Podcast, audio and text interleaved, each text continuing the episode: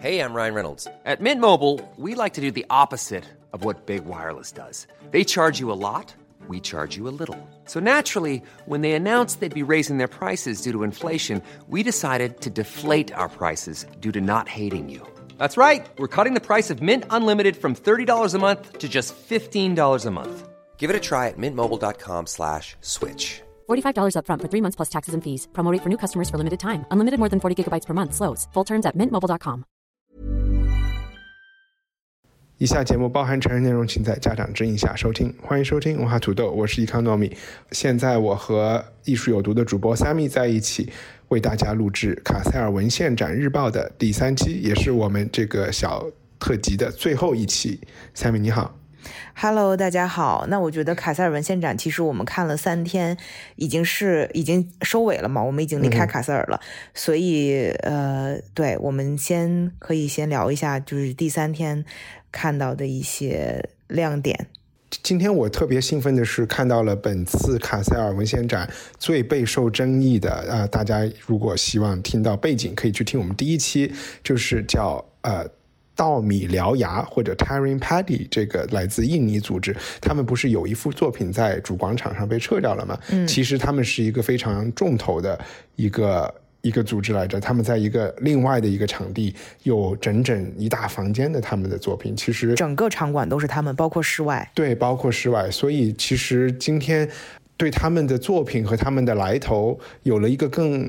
更加全面的，相对来说更加全面的了解，所以还挺开心的，也改变了我对他们，呃，会整个 debate 的一些看法，或者是让我能想的更多啊，这是今天的一个我对我来说的一个亮点。你呢？印象深刻的还挺多的。那首先我们就是又回到了昨天最后结束的那个场馆，就很大的场馆有，呃，来自于广州的艺术团体。波罗河的作品，然后，呃，是因为他们除了有放他们的影像作品，他们就有点像一个 sitcom，呃，这种形式，一集一集的，然后分成四，好像放了四集吧，这样子，每一次是一个短片，然后几个人人扮演，然后也同时有动画的这个这个内容在里面，呃。嗯，很，我觉得蛮轻松幽默的短片。然后同时呢，这个地方又是以前好像又是一个工厂的，呃，餐厅，呃，员工餐厅，所以也邀请了就是本地的一个中国餐厅，然后等于外包了这个餐厅，然后等于所有的就是从中午到晚上，只要你想，这边也变成了一个餐厅，中餐厅的设置，然后就可以一边在那边吃中餐自助，然后一边看着波罗河的。的的作品，然后同时这跟波罗河的作品又有点相关度，因为他们在讲他们要开一个餐厅，在想一门生意的整个的这个呃一个喜剧的过程，也这算是一个整体艺术吗？对，就整体感还挺强的。但是我知道你跟那个老板中餐厅的老板聊了两句，说并不是这个艺术团体他们想要做这个中餐厅的，是主办方联系他，是主办方看到了他们的作品以后，然后要帮他们想一个空间来放置嘛，嗯嗯，所以想。到了这个主意，因为主办方的一些工作人员经常去这家老板之前开的一个餐厅，就是在卡塞尔。对，我觉得那个感觉还挺好的，就一边看着那个。而且今天他们没吵架，就是厨厨房大厨没吵架。对，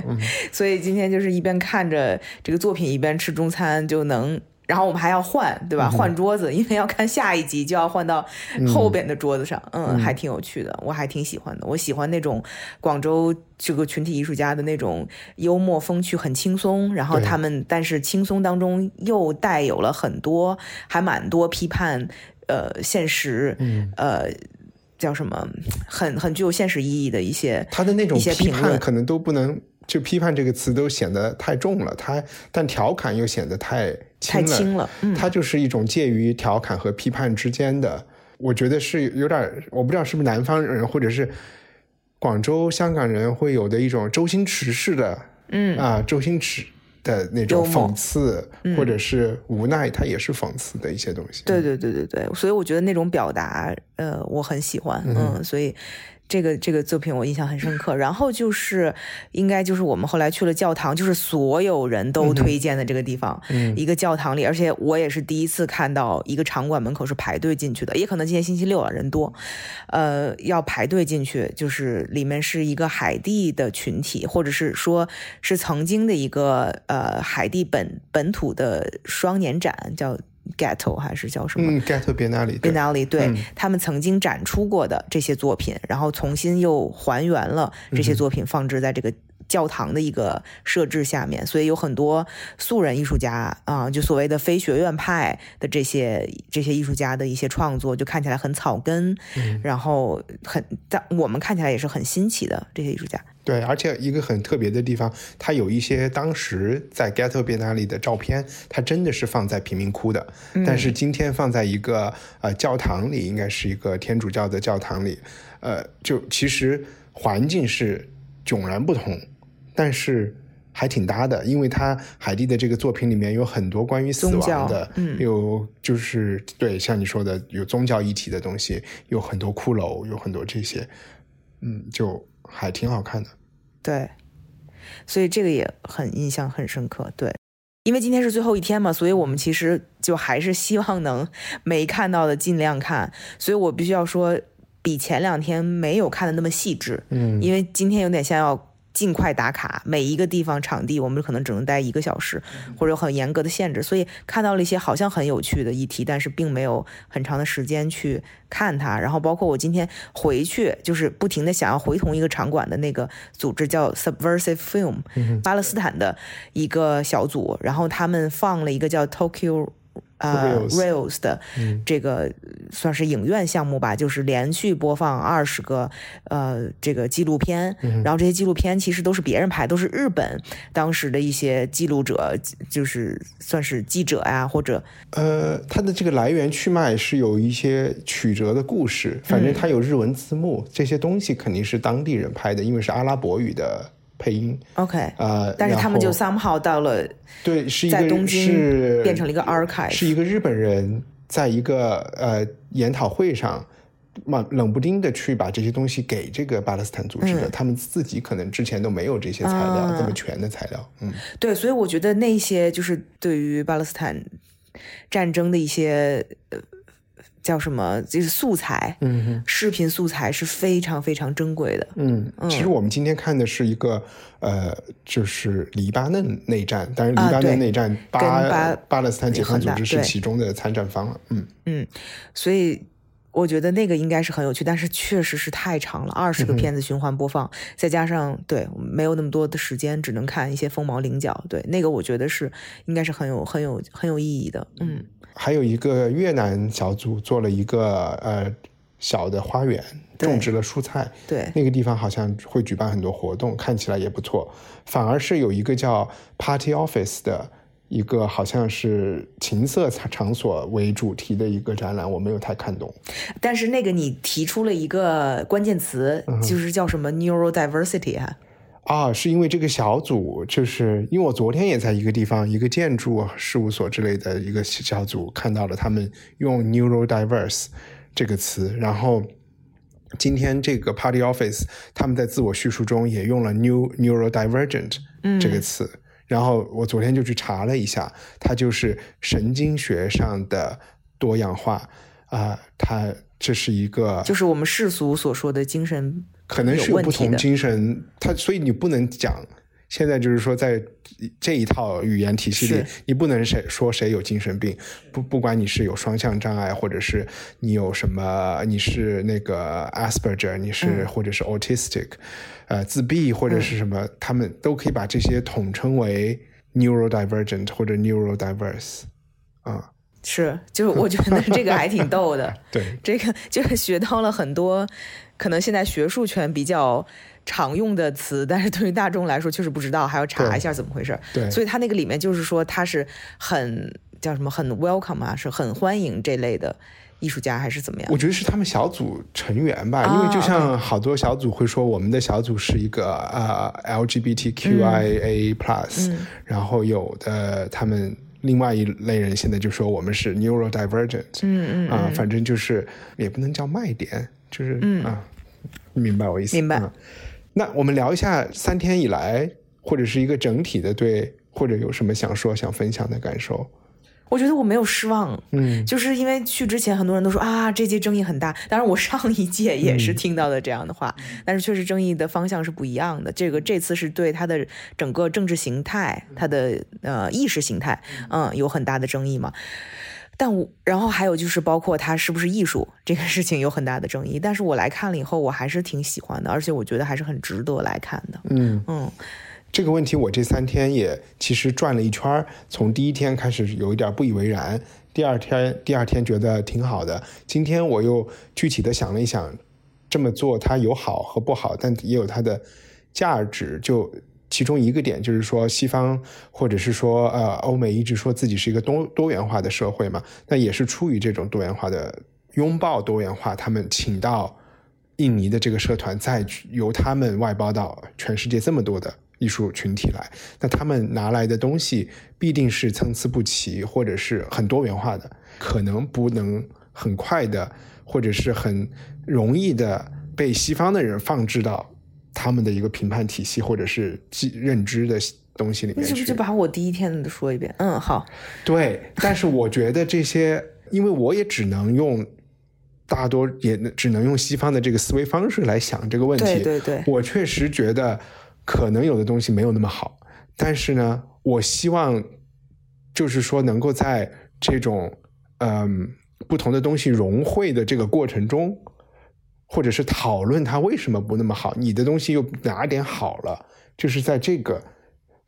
这个交汇的过程中能够碰撞出新的东西。因为我也在想，如果我是一个东方来的一个，或者是哪里来的一个艺术家，然后我可能其实我可能在艺术院校里也学了一些西方的一些呃，比如说关于后殖民啊，关于一些什么东西的批判的东西，然后可能我把它运用到我的作品中，但是我拿到这边来以后啊，这边的人可能觉得这个东西怎么那么露骨、这么浅，或者是这么直接，或者是甚至是历史上的一些呃信息都没有搞清楚，或者是怎么样，我就随便举例子啊，我并不是说他们有这样的。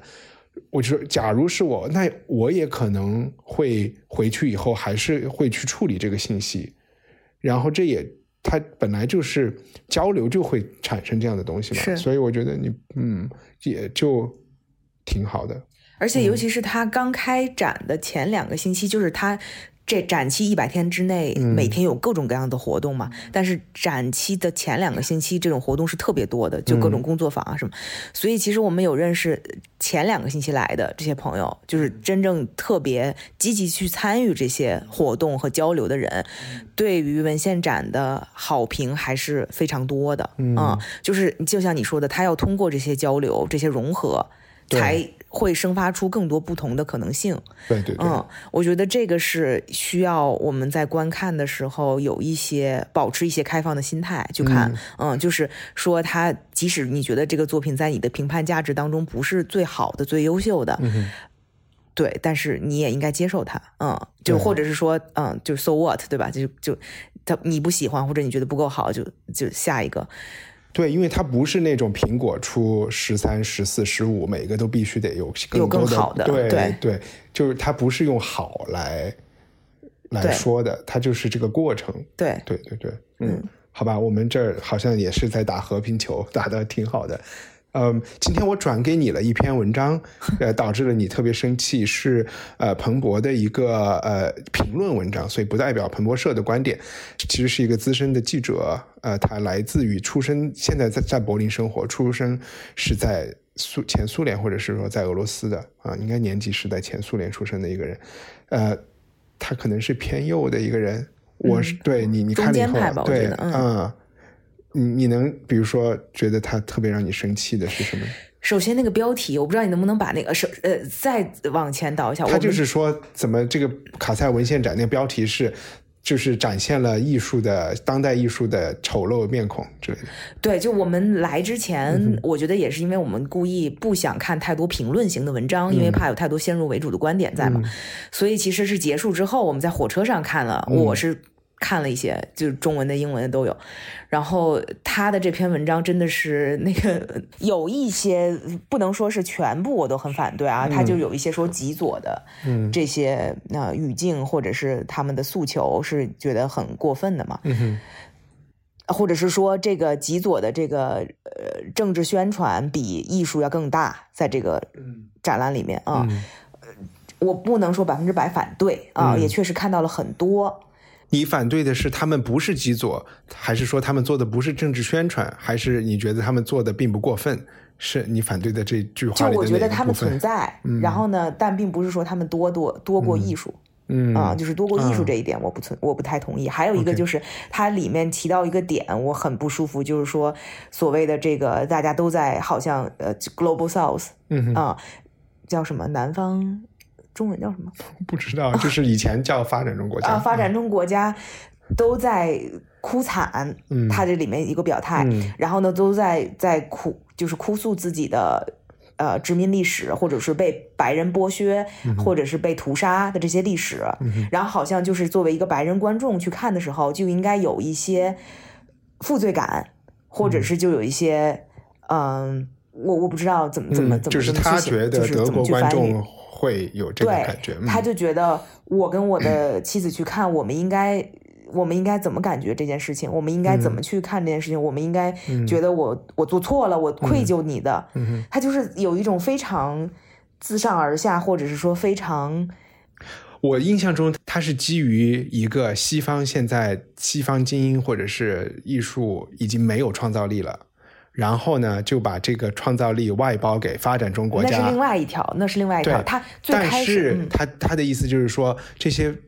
你用不因为这个 documentary 你是拨钱给他们嘛，嗯然后所以他其实是受惠于西方的这个艺术 funding，一就他就说西方现在没有创造力，他们就只能提供钱，那钱提供给了发展中国家的艺术家以后，这些艺术家产生出来的东西其实并不是他们那么对他们那么友好的，就有点是吃。吃这个西方 funding 的奶长大，然后反过来反咬一口。，对他是把这件整个事情用这个东西来概括了一下。对对对再加上你刚才讲的，就是说，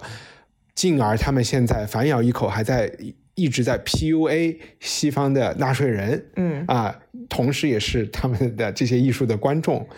有点这个感觉，吧？对，就有啊点让我感觉是、哦，那我我们作为白人，我们看完这个展览就应该给你跪下吗？道歉吗？就是，哦嗯这这不是他直，我不是直意啊，嗯就是说他让我有这种感觉，他是这个意思，嗯就这种姿态是让我觉得啊、很不舒服的，嗯。啊然后我觉得我我我的反驳是说，这些事情在你没有看这些展览的时候，你知道吗？嗯，哎，但是西方就是偏右派的媒体是会这么去说话的，但我其实没有那么不同意，呃，因为比如说其他的发展中国家，我们不知道，我们就熟悉的中国是会用自己的这个一八四零年以来的这个对吧？苦难我们是知道这个呃 victimization，就是这个是把自己塑造成一个受苦的这个对象。其实对于说这句话的当权者来说，是有是有他的政治目的的，是可以为一定的政治目的来服务的，对吧？而这一套东西其实也都是在，这是左派的一个一个打法来的，嗯就包括我们看的巴勒斯坦的这这个，他们永远都是讲，呃，就是以色列人是怎么伤害他们的嘛，对，就其实也有另外一面东西，就是这个，我觉得如果你是在搞政治斗争啊，我就觉得那就没有办法。但如果你是要讨论一件事情，或者一个学术讨论，一个什么心平气和的讨论，那就应该两边都看。Anyway，我也不知道为什么提到这个。对，啊而且我觉得这些有点超出了我们可以谈论的范畴。嗯嗯。嗯，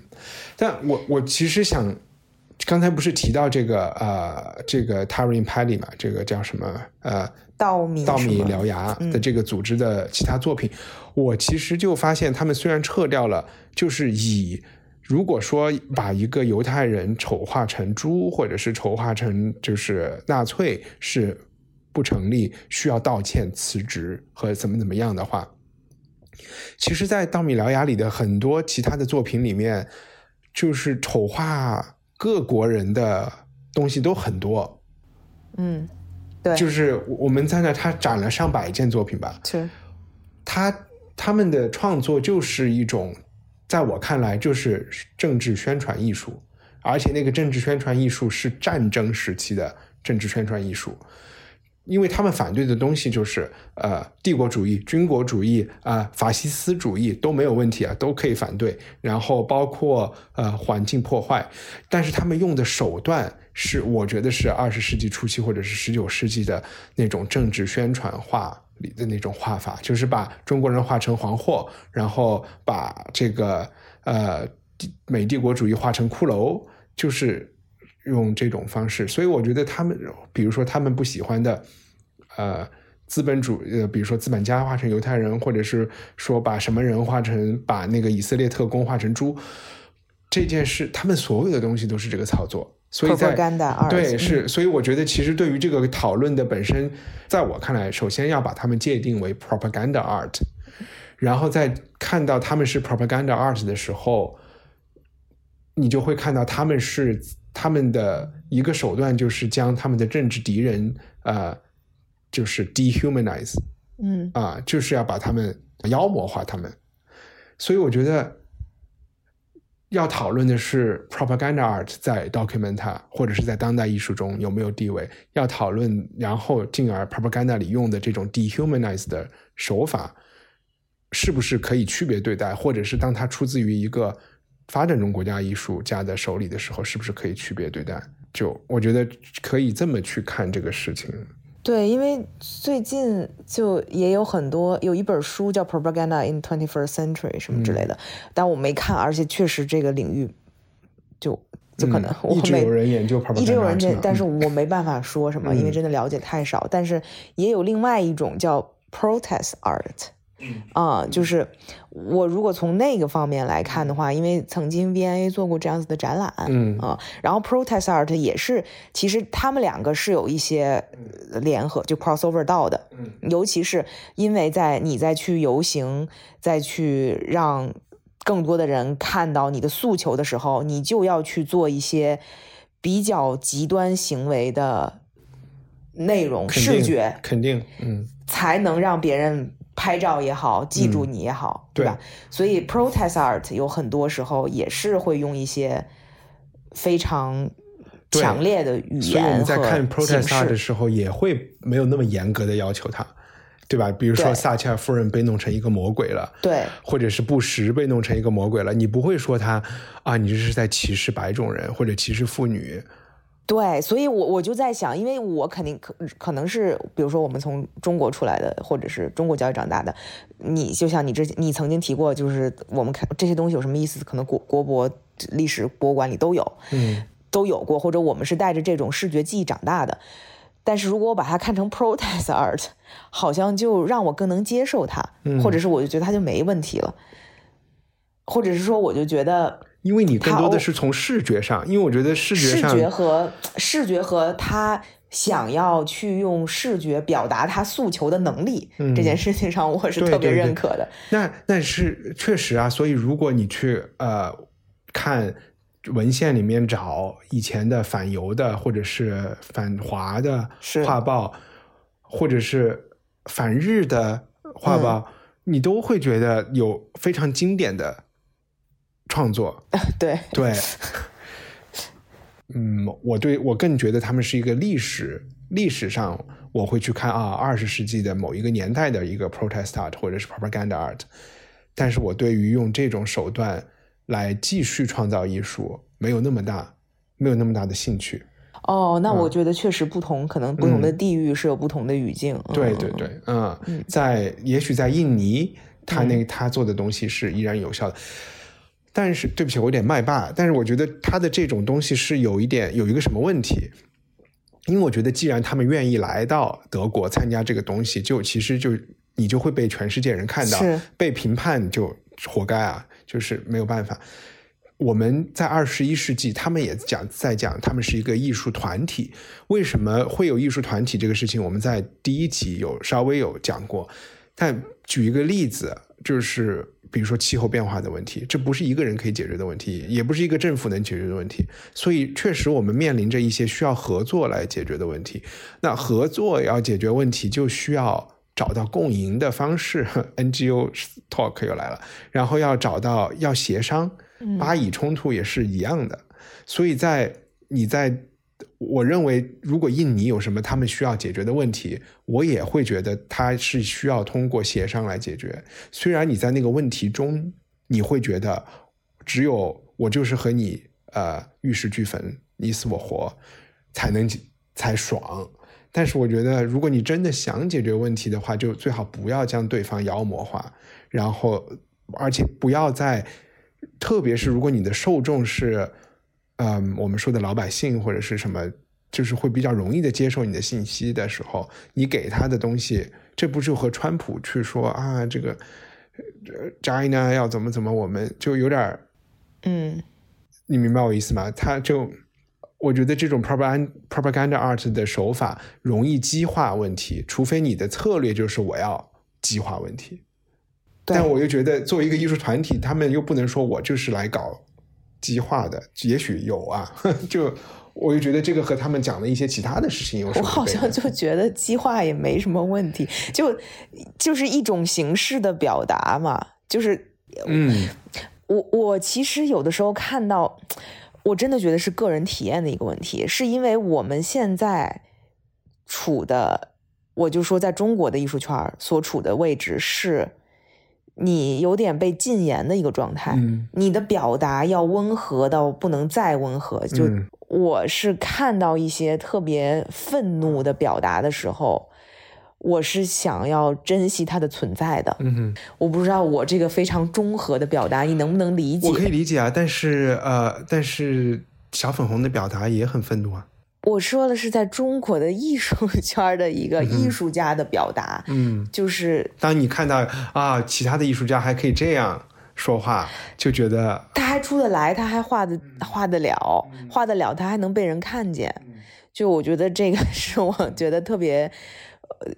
需要保护的东西，就真的是特别个人化的一个反应，对对对，特别个人。所以今天我去看了那个场馆之后，我觉得哇，好 angry 啊，就好生气啊，好多力量啊。因为我们看到很多他这个稻米獠牙的作品是巨大的，尺幅上来说是巨大的，就都是四米五米的作品。就如果一个画画的人就知道，你一个艺术家如果要画那么大的作品，你在体力上和精力上的消耗是很大的，你需要很大的。怎么了？就 你笑什么？我在想，需要服用什么药物才能做出来？对，反正就是你需要很大的精神支支柱来支撑你去完成。我觉得就那种力量感让我还是挺震惊的。所以我们对那个作品的反反馈是不一样，非常不一样。但我其实是站在他们的角度在帮他们想问题。我明白你如果是去一个 punk band，对吧？我们或者是金属音乐，他们也非常的 angry。但是这些他们在这个。在这个呃酒吧里，angry 完了，听完唱完，他们可能没有赋予自己说我要去参加联合国的一个讨论的这个使命。但是这一次我们看到的这些人，他们他们的语言和他们的使命感是很强的。